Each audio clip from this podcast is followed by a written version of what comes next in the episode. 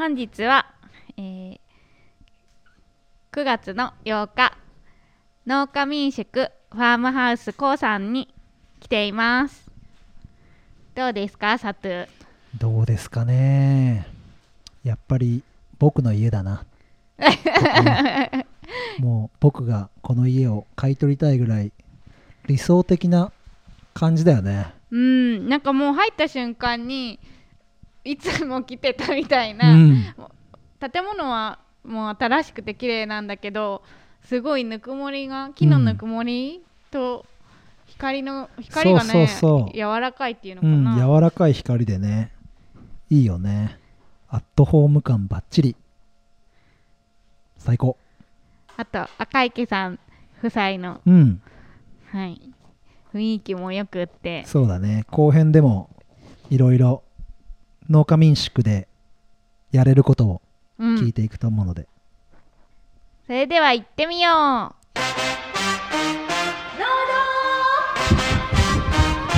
富士山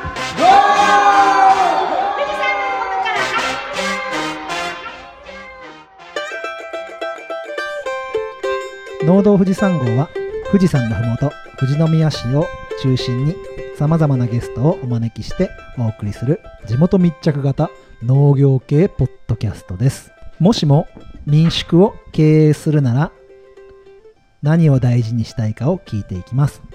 もしも民宿を経営するなら野菜の種類を大事にしたいサトゥとロケーションと地元のものを生かしたいみーちゃんと循環みたいのがこう体験できるっていうことを考えたいなやっちゃんと。新鮮で美味しい野菜を提供したい大ちゃんの4人のパーソナリティでお送りします。よよろしくお願いします。やっぱりそのロケーションが大事だよねみーちゃん。うん。やっぱりここにしかない景色は生かしたいかなって思うよね。う、ん。ここはやっぱファームハウスコーさんの看板建物後ろにドーンって富士山だからね。ううん。やっぱこのロケーションはこの富士宮市の距離感でしか撮れない富士山の大きさがあるよね。英知の村もそうだけどさ、うんそれを生かしたいようねん。うん、あと牧場のとこで牛がいるロケーションロケーションってのもいいよね。うんうん。朝霧高原はねやっぱり高原もあるし富士山もあって牛もいるから、うん。そういうロケーションも楽しんでもらいたいなっていう風に思うね。そうだね。ロケロケーションとなんだっけ？地元？地元の食材、うん。まあ、うちだったらその牛乳を活かせたりとか、うん。あと今までゲストの方で、マスの方だったりビールの方だったり、いろんな人がいて本当にみんなこだわってるし、うん海も山も川も近くにあって、うんうん富士宮は本当に美味しいものが揃ってるのでぜひ食べてもらいたいなって思う。そうだよね。でそれをなおかつ地元のものを新鮮野菜で出したい大ちゃん。はい。鮮度。鮮度鮮度とやっぱ味野菜の味ですね。やっぱ農家民宿。やるとしてればやっぱり農農家民宿なんでやっぱ英知の村そここだわってるだけあるね。そうですね、うん。レストランとはいえベースはやっぱり農業なんで、うん。うん。そこはやっぱ大事にしたいなっていうのは思ってます。やっぱ A ちゃんあ A ちゃんじゃない。大ちゃんちも A ちの村も基本はその日に取ったものを出してんの？そうですね。レタスなんかもうん。朝って取って洗ってランチに出す、もう本当に土日なんか忙しいと、昼間に、になくなったなくなったからちょっと取りってすぐ洗って出すみたいな、うん。はい、こともあるぐらいの勢いです。そういちごもねそうだけどトウモロコシとかさキャベツとかスーパーとかでさ朝どりいちごとか朝どりキャベツとか朝どりトウモロコシっていうとやっぱ買ってくんだよねそれだけでうん。ねちょっと値段があれでも。やっぱ新あ鮮ー。新鮮ってのはやっぱ消費者すごい大事にしたいって思いはあるのかもね。そうですね。それを自分で取ってってできるのがねまた農家民宿のうんいいとこだよね。うんもう本当にゼロあの流通がゼロだから本当にうん。取ってすぐ食べれるっていうところうんをやっぱり味わってほしいなって思います、うん。でその中でやっぱ新鮮なものの作り方っていうとこなのかな？やっちゃんの SDGs 的な感じ？持続可能な開発目標みたいな。開発目標みたいな、うん。ちょっとなんか固めにいったなみたいなやっちゃん固めになっちゃいましたね。どんな感じ？イメージ的には。なんかそのせっかくこう農家の、うん。あのえっとなんか作るっていうものをうん。お客さんが来て食べてもらうわけじゃない。うん。なんかこれがこうぐるっと回ってあのーなんかこうなんだろう。例えば私の理想なんだけど、うん。なんか例えばおトイレとかね、うん。そういったものも全部肥料とかになるわけじゃない、あの、うん牛糞が堆肥になるみたいな感じで、うん。なんかそういうものがなんかこう体験できるって言ったら変なんだけど、うん。なんかそういうものがこう感じられる、うん。命の循環みたいのがなんか体験とともにこう体験できるようなものにななれたらなーって自分がやるんだったらそんなことをしたいなって夢のようなことを思い思っちゃったさっきちょっと振られて。ううん。んトータル的にコーディネートしたいよねやっぱ。そのただ止まるただ農業を収穫するだけじゃなくてトータル的にねうん。うん収穫するだけじゃなくて耕すこともやってほしいし、うんそうだよね。種付けもやってほしいし、ね。こう芽が出てそれを食べて。うんというところを全部こう体験できるのがその農家民宿の良さってそれは何回も何回もこう来てもらってうん。どんどんよくな分かってくるみたいなうん。そういうのがいいなって思いました。うん。いや今こうやってこう現場に来させてもらってね今オードブル撮ってるけど今リスナーさんには多分いろんな音が入ってると思うんだけど僕らは今音では載せれない匂いというものを 感じ取りながらやっていて僕今日夕飯食べれなかったのよここ来るまで。もうね目の前にあるものがあってね、はい。この匂いが来るとやばいすなごいですねこれ。あやばいですよ。あ大ちゃんこれ何種類ぐらい野菜入ってるかな？え？12345えもしかしたら55もしかしたら6ぐらいありそうな勢い。まあ何かは言わないんですけどうん。リスナーさんにはね この後メインディッシュで。はいメインディッシュを。まだ前菜なんでこれはメインディッシュなんでね。言えないんですけど。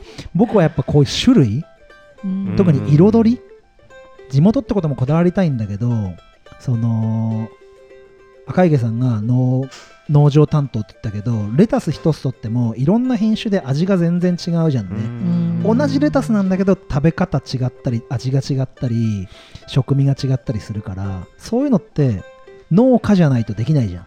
だってそこら辺に売ってるレタスってさ比較的、まあ、レタスって、まあ、サニーレタスなのか普通のレタスなのかあるけどそんなにいろんな品種置いてないじゃんね、うん。それはもちろんファーマーズマーケットみたいなとこ行けばいろんな品種あるかもしれないけどそれが取り立てでいろんなものが食べれる。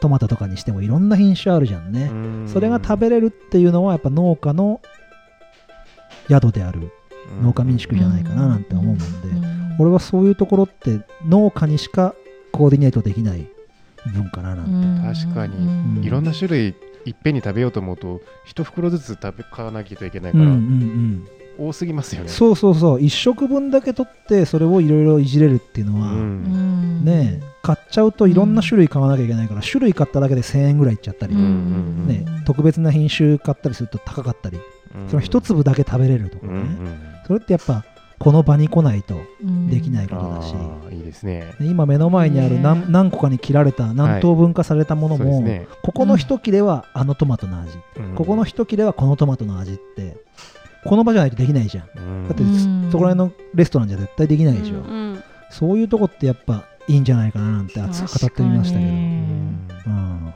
そういうところを生かして農家民宿ってうん。やっていってらっしゃるから僕はそういうとこ大事にしたいななんて今回のオードブルはこんなこと喋ってみましたけどみーちゃん。はい。やっぱそれぞれ違うね、うん。違いまししたね。た感覚が、でもいいところいっぱいあるんだなって。うん。はい、うんじゃあみーちゃんあの急に振りますけど、はい。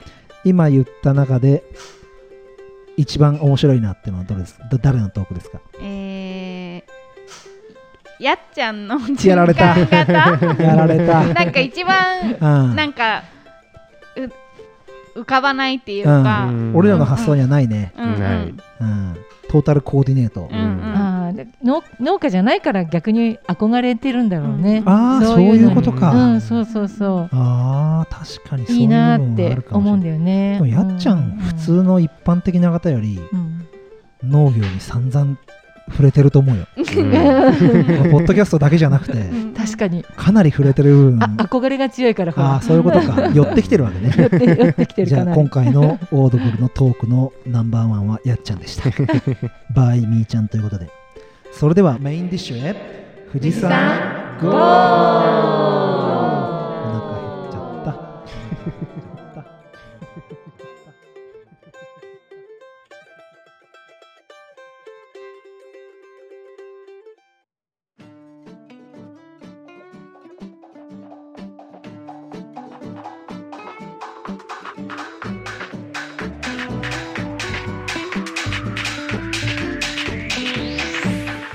えーメインディッシュは私やっちゃんと大ちゃんがお送りいたします。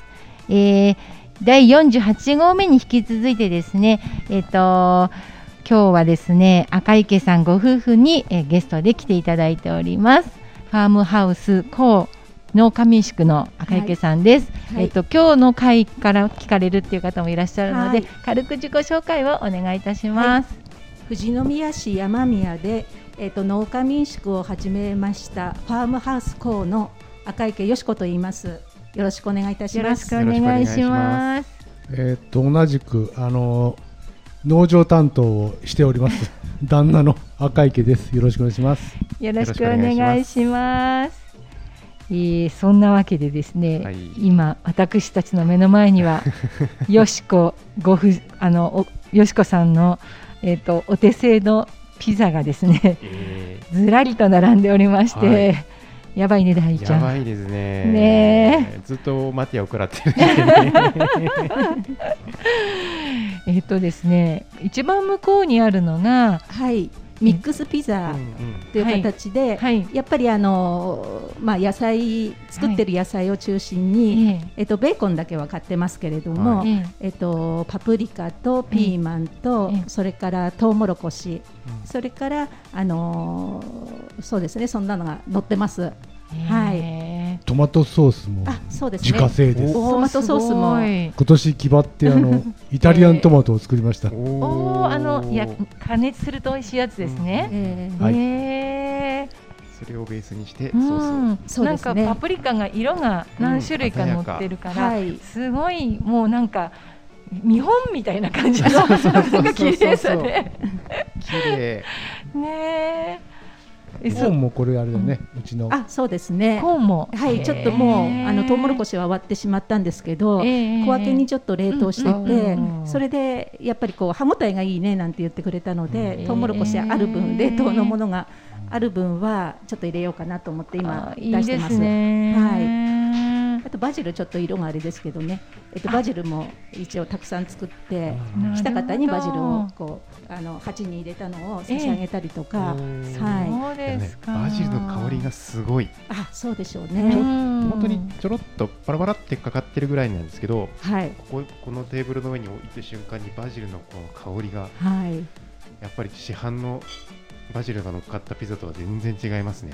うはい。ん。まあ食べていただいてですね。はい。食べたい。えー、そして真ん中にあるのが、はい。なんかこうでササラダっぽい感じ。そうなんです。サラダピザという形で、ええ。やっぱりあのー今夏場はちょっとレタス割ってしまったんですけれども、うん。うんこれは市販のレタスなんですが、あとはまああのーミニトマトとか、はい。まあそういうのはあのサニーレタスとかは家で採れたものを乗せて、えはいいますははい。ミニトマトは自家産だよね。でそうそう今、そうそう、えーそうです。すごいそして一番手前にですねはい。こうなんかとろーりとしたものが乗ったそうですね蜂蜜のピザ で。えー意外と女性の方はやっぱりうん蜂蜜のピザ焼いてとか言われて、結構あの評判がいいようです。そうですか、えじゃあちょっと冷めないうちに。いっちゃいます？もうもう大ちゃん、早く行っちゃいましょう。はい。では。じゃあどうぞ大ちゃんから。はいはい。じゃあいっちゃってください、一番ちょっと最初に来たミックスピザの方をいただきたいと思います。う。ん。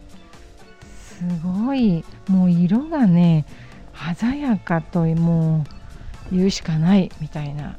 どうでしょうか？ピザのこの生地もすごい薄いんですよね。生地、あ、そうです。生地は、うんあの、うん一応手作りなんです。ーですので、あの、えー作り置きをしないので、えーなので今予約でやってるんですよ。あーそうので前の日とか、うんあの予約を受けてそれで何人分作るっていう形であの冷凍の生地も使ってなくて多分それが生地が美味しいって言ってくれるんです。ですので、まあ生地はいいかなと思ってます。どう大ちゃん、あのですね、うん野菜の存在感がすごい。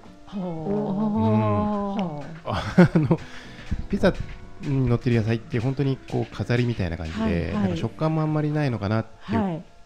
のが多いんですけど、食べた瞬間にあ野菜食べてるって感じ、えーちょっとい。っちゃいますよ、私も。じゃあもう食べてください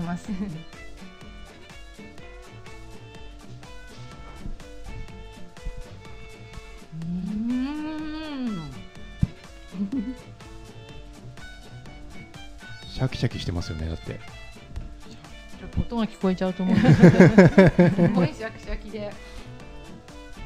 でもこの、ね、生地がやっぱりはい。こう弾力が生地が弾力があってはい。もちもちしてるから、ええ。なんかやっぱりすごくこう相性がいいというか、うんシャキシャキでもちもちみたいなところがすごく合います。生地が邪魔してないんですよね、うん。うん一応試作で何ヶ月間も 毎日食べて どんだけ体重が増えたことが 本当ですか？はい。いやーでもこれこれ毎日食べたいな。ねえ。でもあんまり飽きなかた。ったですね。うん。飽きは来ないと思うな本当これ。に一日おきぐらいでこう焼いてたんですけど、うんうんうんうんうん。そうですね。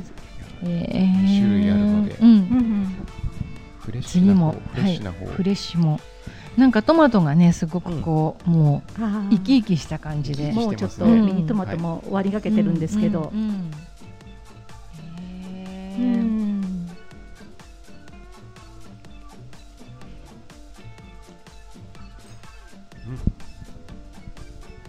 一応なんかガーリックオイルのガーリックはうちで当然作ったニンニク？でオリーブオイルにつけたんだよねそうなんですか。はい。えー、サラダ、えーサラダでした。サラダサラダ、えあーえ？いや難しい、どれどれ？では私が。うん。やっぱさっきとやっぱりさっきもフレッシュでしたけどい。やなおなおフレッシュ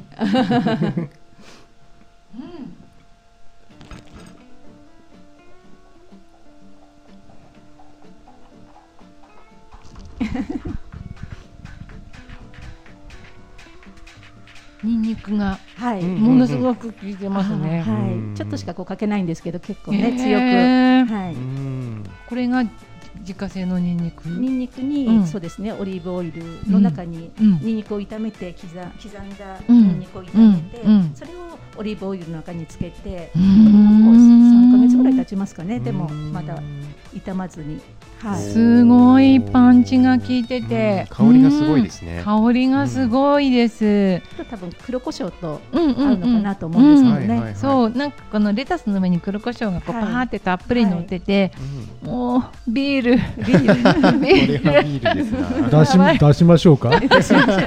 帰れなくなっちゃう。帰れない。止まっていけばいいそうですね、トマト宿泊してもらえれば。ではでは最後にちょっと甘い系の。そうデザートピザデザートピザですね。こちら。えっ、と蜂蜜が乗っかった。はい。こちらいただきますこのこれはあの夕飯にもで食べられるし、はい。あとそのランチとかでそもうです。出してもらおえる。一人にうん。1枚ピザは出るので、だいたい3人でくればこのうん3枚をおご提供できて、本当ですか？全部食べれるんですよ。すごい。みんなでシェアしてもらって。そうえーいいですね。そんな形で。えー。いやこれね生地がいいもんで、うんうん。あのこのピザ本当に具が乗ってないんですよね。うんうんうんうんはい、はい、チ他のーズだけねですね。2種類と比べてチーズがだけなんですけど、はい。うんうん生地がいいからね美味しいえっとね、うん。しょあ食べた瞬間甘いんだけどその後ちょっと絶妙な塩加減が追っかけてきて、まあチーズね、うん。あしたチーズの塩加減か、追いかけいっちゃいます、はい。私も。食欲のそそる感じの、はい、食べてください。美味しい。うーん。本当追っかけてくる。きますよね。うんこう口の中甘ったるいで終わらずそのままこう塩味で締めてくれる感じが、うんうんうんほん。とこれは絶品。美味しい、うん。これを食べに来るだけのはい。甲斐が ありますね。いやーランチだけちょっとはねピザランチだけでも、本当。こう教室とかも開けそうですね。ピザ教室とか。っていうか、えできればまあ、うんうん。あのーここ山宮で、うん。あのー隣近所の方がうん。結構兼業農家で、はいはいやっぱりお野菜作ったりとか、えええしてるんですええね。えただあのええ昔のようにこうなんでしょうかねあの奥さんたちのんこうなんでしょうかね交流の場ってなかなか今なくなったのえでできればこの子を使いながら何かこうなんでしょうかねワークショップみたいなのを開いたりとかそういうことができればいいなっていうのは一つ思ってます。い。やもうなんかそういうのにぴったりの空間というかすごく感じます。もうこれ絶対みんな教えてほしいよね。うん。このピザの作り方あのき生地後で教えてください。うちで出したないかなかその 生地を作るまでは、うんなんでしょうかね。あの一応どうしてピザをやるかっていうのは、ええ。やっぱり美味しいピザを食べた時に思ったんです、うんうんうんでもなかなかその、うん、ピザの生地っていうのは、うん。うん自分でやっぱり作り上げていかなきゃいけないもので、うん。教えていただけなかったんですよ、はい。生地の配合が。はいはなので自分で、うん。うんうん。あその例えば薄力粉とうん。強力粉のこの度合いで、多分生地の美味しさって変わってくると思うんです。なので、うん。あのそこが大事なところだと思います。そうですよね、はい。試行錯誤してはい。作り上げたよしこさんの味、いやいや、いやー。そして今ねちらっとねちょ、はい。厨房の中ちょっとええ。覗かせてもらったんですけど、はい、オーブンがはい。すごい、すごいですね。すごい、そうですね。やっぱりあのピザを教えていただいた方から、ええ。あのやっぱり教えていただいて、あのまあ一つの理想は外でピザ窯があってみたいなのあるんですけど、はい。はい。ピザ窯はやっぱり2時間温めないと、うん。やっぱり200度とかうんうん300度の温度ってないと思うんです。そうするとはい私もあのお釜温めるだけでも、うんうんうん。多分何もできなくなるので、うんうんこの電気オーブンで、うんえっとうん予備熱をん。10分くらい温めれば、うん。このピザ2分で焼けるんです。だから400度ぐらいになるみたいですけそれど、はすごいです。200ボルトの電源で撮ってるんですが、えー。ですのであのピザうんが美味しくできるっていうのは、うん。短い時間でやっぱり焼き上げる、うん。多分釜もこして回してよく、はい。あのピザのやってますやってますかやってますそれっていうのは多分うんうんうん。1, 分半ぐらいで、うんうん。均等にこう回して、うん。短い時間でやるっていうのがコツのようです。ど。どどこかで修行されたんですか？修行はしないです。あー。はい。あのメーカーの方がセッティングしてくれて、一度だけはちょっとあのそれはすごく美味しくなかったです。持ってきた生地は。冷凍の生地で。はいはいはい。えっとオーブンのメーそうなんです。カーさんがでこれをセッティングしていただいて一応なんかこのコンピューターで時間をこう合わせるんですって。このそうなん一応2ですね分5秒って合わせてるんですけど。すごい。じゃはいあ独学？ま独あ学？なので冷凍っていうのはなかなかまずいなと思ったので、うん。ええ今はええ。冷凍、今はっていうか冷凍は使ってないんですよ、今のとこそろ。うですか。一応2分、えっと、40秒か、2分40秒の中に、うん。そのピザ窯でうん。位置を変えたりする、2分その5秒あ5うん。秒だそれをセッティングされてるらしいんですよ最初の何秒、えっと、何何秒間は、えっと、何度とか。うんうん。次の何秒か何秒へでなんかそういうセッティングされてるらしいんですね。ですから農場担当でも焼けます、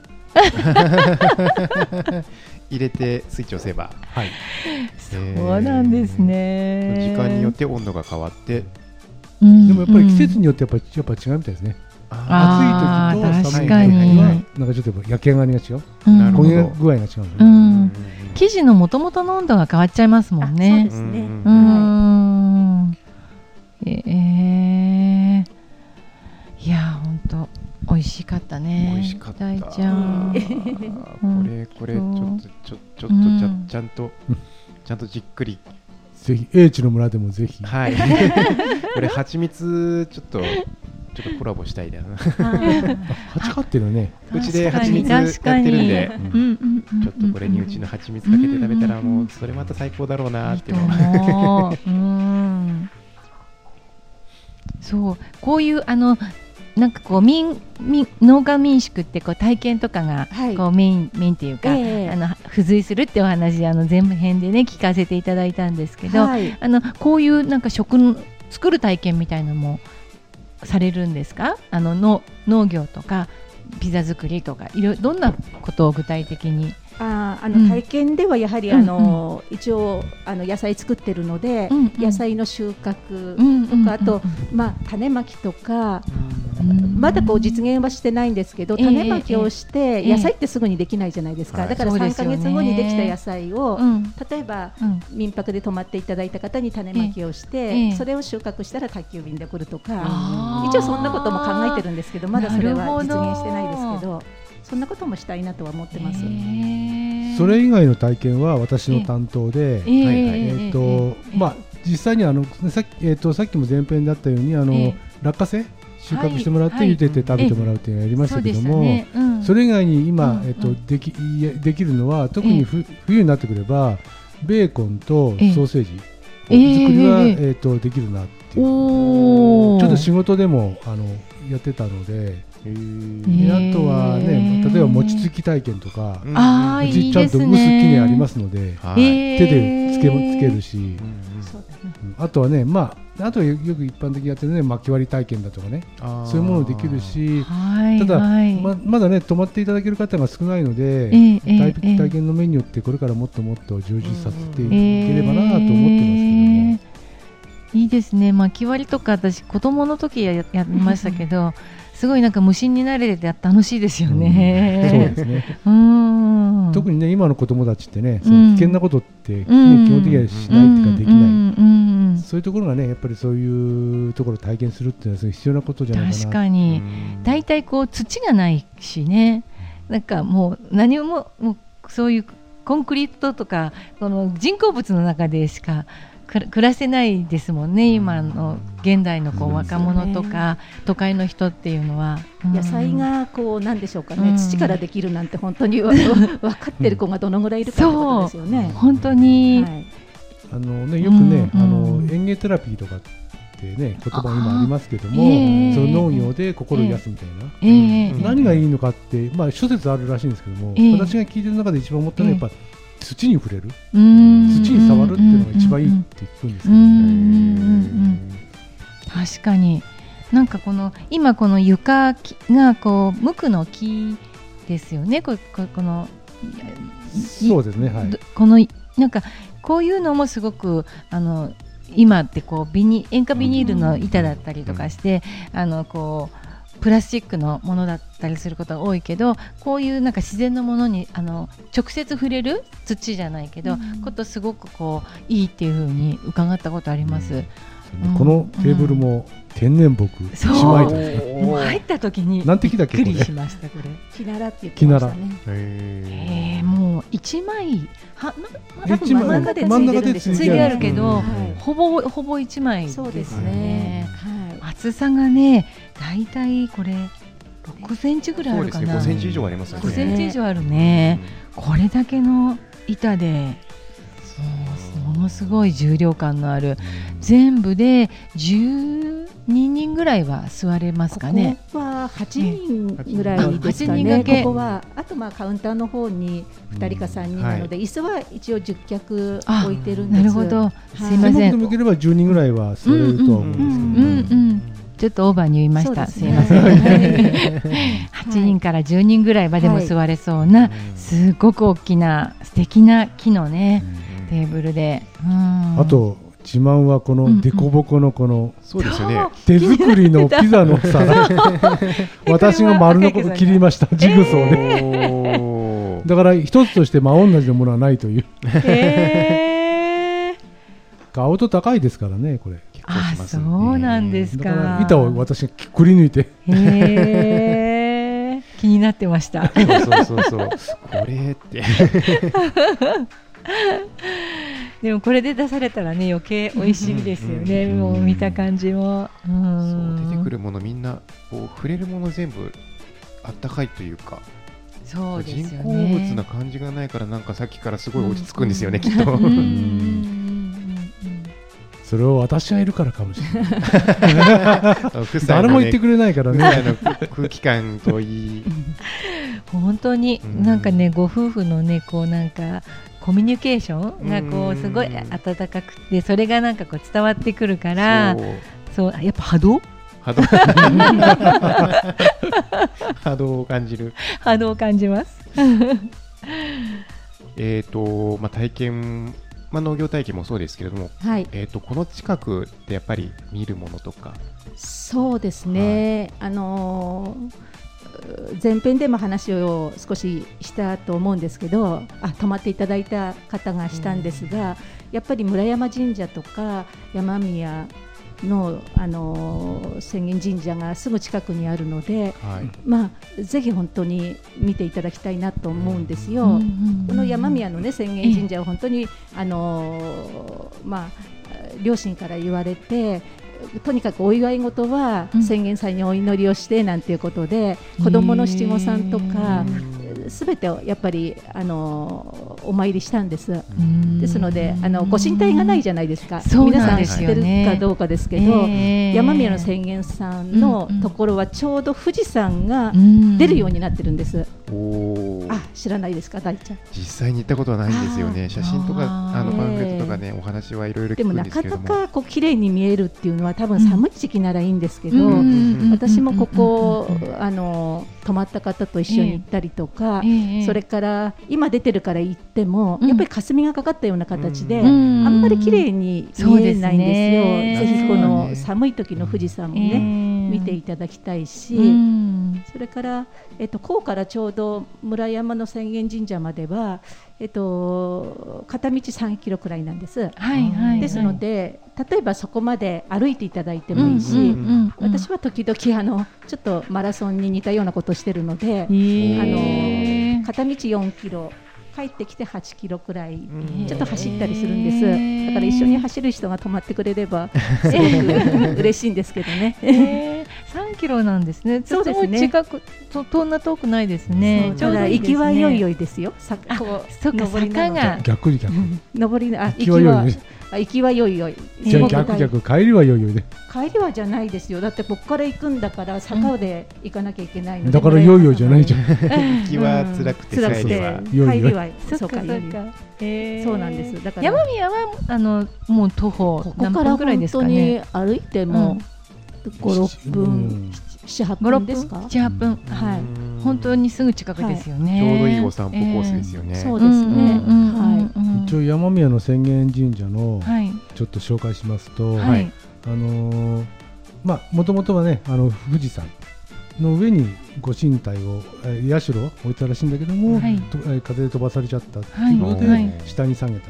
それが、えー、と山宮浅間神社でだから社がないていうのが特徴なんですね。うんうんうんうんで、あのーまあ、もう一つあるのは、うん。山宮浅間神社でお祭りをやらないと、うん。下の浅間大社ではお祭りできないんですよ。へー。先に山宮のでうん。お祭りをしてから、うん。神事してから下でやるっていう。下のね、浅間大社のお祭りはすごく有名でね、はい。浅間大社自体もすごい有名なんですけど、はい。村山さんはそんなに知名度はないですけど、すっごい大事な。あで山宮山宮山宮は、うん、先に山宮がやらないとできないっていう、うん。それは山宮にあったものをええ下に下げて浅間大社になったっていうことらしい。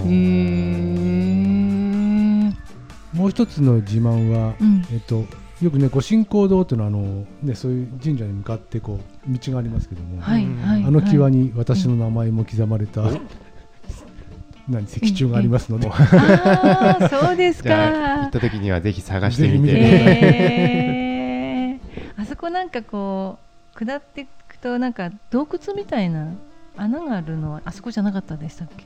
あ違うところだ。人はなんかそれは人はなんあか人はなった勘違いしましたねごめんなさいはい。人のはねなんか鎌倉まで通じてるっていう伝あ説がありましたね。頼朝がね、そこを通ってきたっていう噂もあるし、人穴もそんなに遠くはないですよね。ここから。ここから。車で15分うんそうですね。観ですね。観光コースで組み入れられますよね。人穴神社も最近綺麗になってねはい、綺麗になって。あ、そうなの？あ、そうなんですね。今みーちゃんからねうん情報が来て。うん。市役所で予約しないと今人穴神社入れないそうなんですけど、うん。人穴のあの洞窟の中に入ることができないいうことですね。でも本当入り口しか入れないよね。昔小小学校の頃は中まで入っていろいろやったけど、今は多分崩れちゃって、私危ないんでしょうね。も一回結構何百メートルか入ったことあるんだけど。何百もいかない何十メートルぐらいか。うんああ、そうですか。なんか結構中にろうそくとか立ててたりとか、神秘的なところだったんですけどね、うんうんうんうんうんうんうん。じゃあ観光資源もいろいろあるということで。そうですね。でもともともう一つは、富士山にはい。登山する方々の需要があるかなっていうのがあって、なるほど。確かに。徒は歩徒歩ルート。徒歩ルートもあるし、まあ、うん車もあるかもしれない確かに確かにまあ確かに一番のはあの富士に先にやられていた農家民宿さんがあって、茶の木さんっていうところと、はい。えっと、山帽子さんってあるんですけどね、はいはいはい。特に山帽子さんのやってる山山本さんって方とは、はい。結構仕事上もえープライベートでも懇意していて、で伺ったらやはりインバウンドではい。来る外国人の方々がはい。富士山登るためにあ止めてくれって、ーう。んうんなるほど。でね、はい。うちもそうなのかなって思っていたら、ええ。例のうん。コロナ禍の中でもうダメになってしまって、はい。はい。ですからあの見てもらうとええエアペイ払いができやすい全部この農家民宿なのにうんクレジットも交通系も、ええ本当だ。すごいねですね本当ですカーね。ド会社もほとんど網羅してるそうそうすごい。支払いに困ることはない本当ですね。へえ。まあでもいつかまたね変わるうんそうですねことってもう急に変わっちゃいますからね。ねいろんなことがねわからないですよね。そうですか。なんかあの最初からちょっとずっと思ってたんですけど、はいあのここのお名前のねあの民宿のお名前なんですけど、はいこうさんっていうのは、はいえっと奥様がよしこさんじゃないですか。そうですねもしかしてご主人がこそううさ。なんんです。こうこうっていうかあの広光なんですけど、ええ読編に無で広はい。あとうん充実の充で広光なんですけど、あはい。はい。まあはい。一つで読めばこうって読むかなってうんうんいうのと、あとまもだ長長女がうん。まだ家にいるんですけれども、えええっと和樹薫付きって書くんですよ。でまあそのこうって読むかな薫っていうのを。なのでああ何も本当に考えずに、あいいやこう こうでいいなとか思いながら直感で。つけました。はい。でも家族のお名前がこう詰まったうん。素敵なええ名前ですね。く。とね素敵な名前。最初はね恥ずかしかったんだけど、ええ。だんだんだんだん慣れてくるとえなんかそれでもいいかなって思って うちなんかそのままですからね。お名前でね。でも父ちゃんは村長さんだったからね。まあまあまあまあ。平地の村だからね。そうでした。ん。あの大ちゃんのお父さんの名前は H さん。そうですね。僕のゲストの時の回を聞いていただければそれが聞けると思うんで。ぜひぜひえーというわけで、えー、と2週にわたってお話聞かせていただきまして、はい。どうもありがとうございました。し。えーそれでは、えーそろそろお時間も、えーあれなので、えー、とデザートの方へ移りたいと思います。それではデザートへ富士山ゴー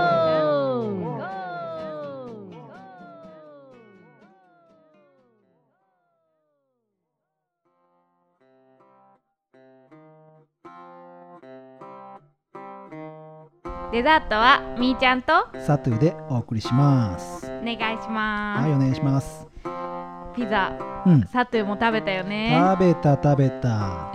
どうですか？3種類あって一番好きなのはやっぱ俺レタスかな。なんかダイナミックにレタス乗っててサクサクと生地と楽しんで、まあトマトもあるんだけどもやっぱなんか新鮮なレタスっていいなっていう感じがすごいあったけどみーちゃんはどれが好き？私はねあのいろんな具が乗ったうん。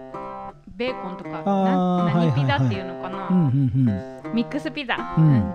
あのトウモロコシも本当にあの畑から取ったうん。トウモロコシの形がしっかり残ってて。風味強かったね。うん。うん。いいよねでやっぱ蜂蜜はこれ大ちゃんも言ってたけど英知の村の蜂蜜とぜひ コラボしてもらってぜひ。農道富士山号コラボがまたここで生まれるといううんこのいいコラボレーションができていったらいいななんて思いますのでぜひリスナーさんも来てくださるといいかななんていうふうに思います。みーちゃんからなんか質問あるんだよね。うんそうそうそうそう。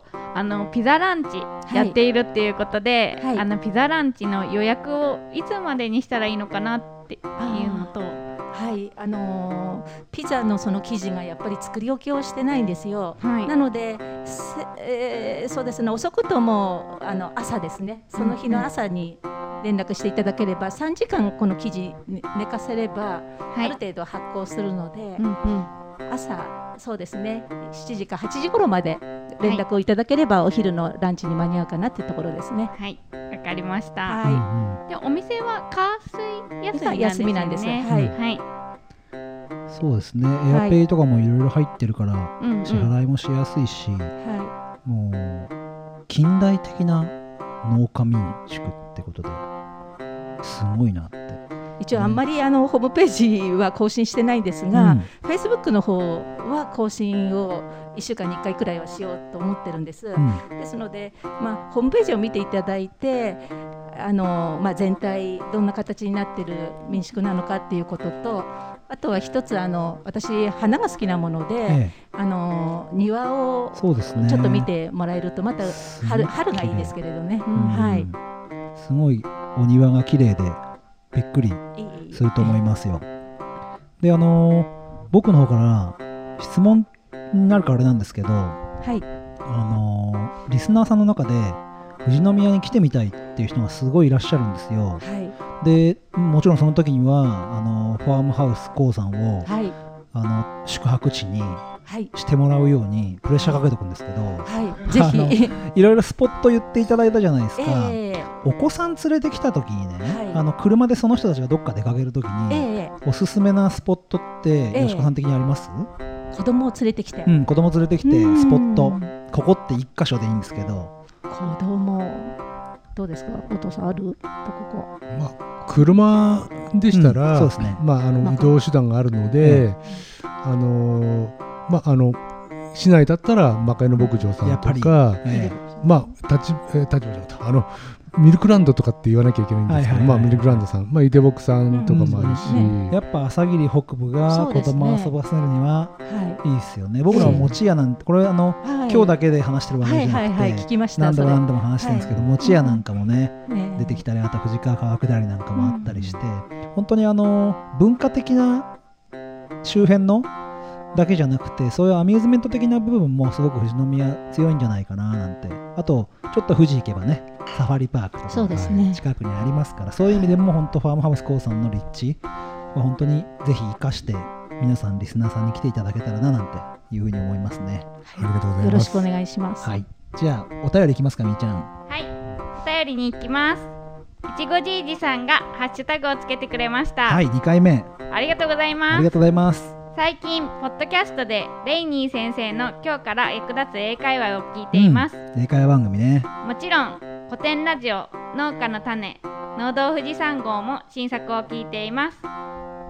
恐縮ですね恐縮ですね。古典さんと農家の種さんと並んでまたもやつぶやいていただいて、ありがたいです。こういうつぶやき嬉しいですねだってあのこれで古典ラジオのヤンヤンさんとかがこのコメントにいいねしてくれたりしててあのコッティさんもね絡んできてくれたりとかしてすごく僕らとしては恐縮なんだけどありがたい感じがしてますいちごじじいさんありがとうございますありがとうございますそ。れからもう一つですね、常連の小次郎さんがですね、不思議なツイートをしていたんですよ。で、ハッシュタグ農道富士山をつけてくれてるもんで、あのーお知らせしておいていいのかなと思うんですけど、ちょっと入れておきますね。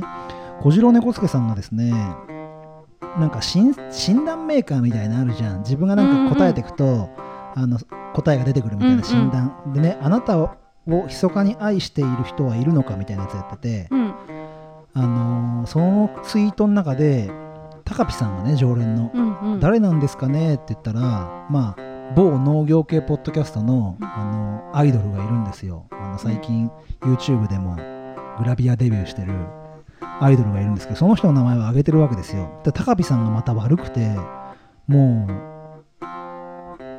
その人じゃなくていやそれは某農業系ポッドキャストのさマルトゥーさんじゃないですかみたいな感じで 出ちゃってそうもう出ちゃってるじゃんみたいな感じで ツイートしてくれていて、僕が「え呼んだ?」って入ったらコッティさんも絡んできてくれてコッティさんが「佐藤さんに小次郎さんは渡さないぞ」みたいな感じで完全にもうコッティさんが僕の名前を出しちゃってあああコッティさんの名前も出しちゃったみたいな感じで今思ってますけどそんな感じでツイートもしてくれてなんかこうリスナーさんとえーポッドキャストの感想だけじゃなくてそういうやり取りができるっていうのもこのポッドキャスト界のリスナーさんの温かさかななんて思っていてそういうつながりの中でまたこうぜひゲストのね今日のファームハウスコーさんとかとリスナーさんがつながっていて僕らをツールに広がっていく輪があったらいいななんてこれも僕らの願いなのでねみーちゃん。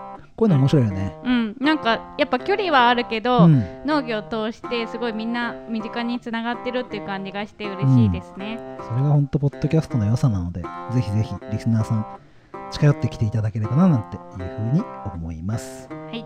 農道富士山号ではリスナーの皆さんからお便りをお待ちしています。ツイッターではハッシュタグ農道富士山号をつけてつぶやいてください。農道は農業の農に道富士山は223号はバスの1号車2号車の号です。Facebook ページもやっています、えー皆さんの使っていらっしゃる LINE の中でもオープンチャットっていうのがありまして偽名で入ることができるんですよ。ラジオネームみたいな感じで。で今日も結構ピザの写真とか、えーファームハウスコーさんの写真なんかも載せてますのでぜひあの耳だけじゃなくて目でも楽しみたいとか、えー有名ポッドキャスターの方たちも一緒に入ってくださってるので絡みたいなんていうのも方もいらっしゃいましたらオープンチャットの方にも来てくださると嬉しいです。メールアドレスも用意しています。Gmail は noudou223go.gmail.com でお待ちしております。あとねみーちゃんあのー久々にデザートで言おうと思うんですけどはい。登録ボタンを押してほしいんですよねあーぜひ押してください。そう Apple Podcast でお聞きの方は登録ボタン。G Google Podcast で聞かれてる方は購読ボタン、えー Spotify で聞いてる方はフォローボタンをぜひ押してくださると僕の方で何人ぐらいがダウンロードしてるってのが分かるもんですからぜひ、えー押していただけると嬉しいです。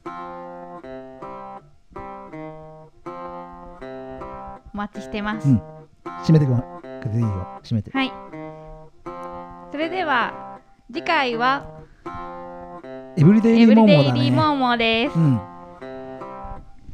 まだちょっと内容はお楽しみなんですが内緒ですねはい、うんお楽しみにしてください、はいえーそれでは皆さんまた来週また来週へまた来週へ富士山ゴーありがとうございました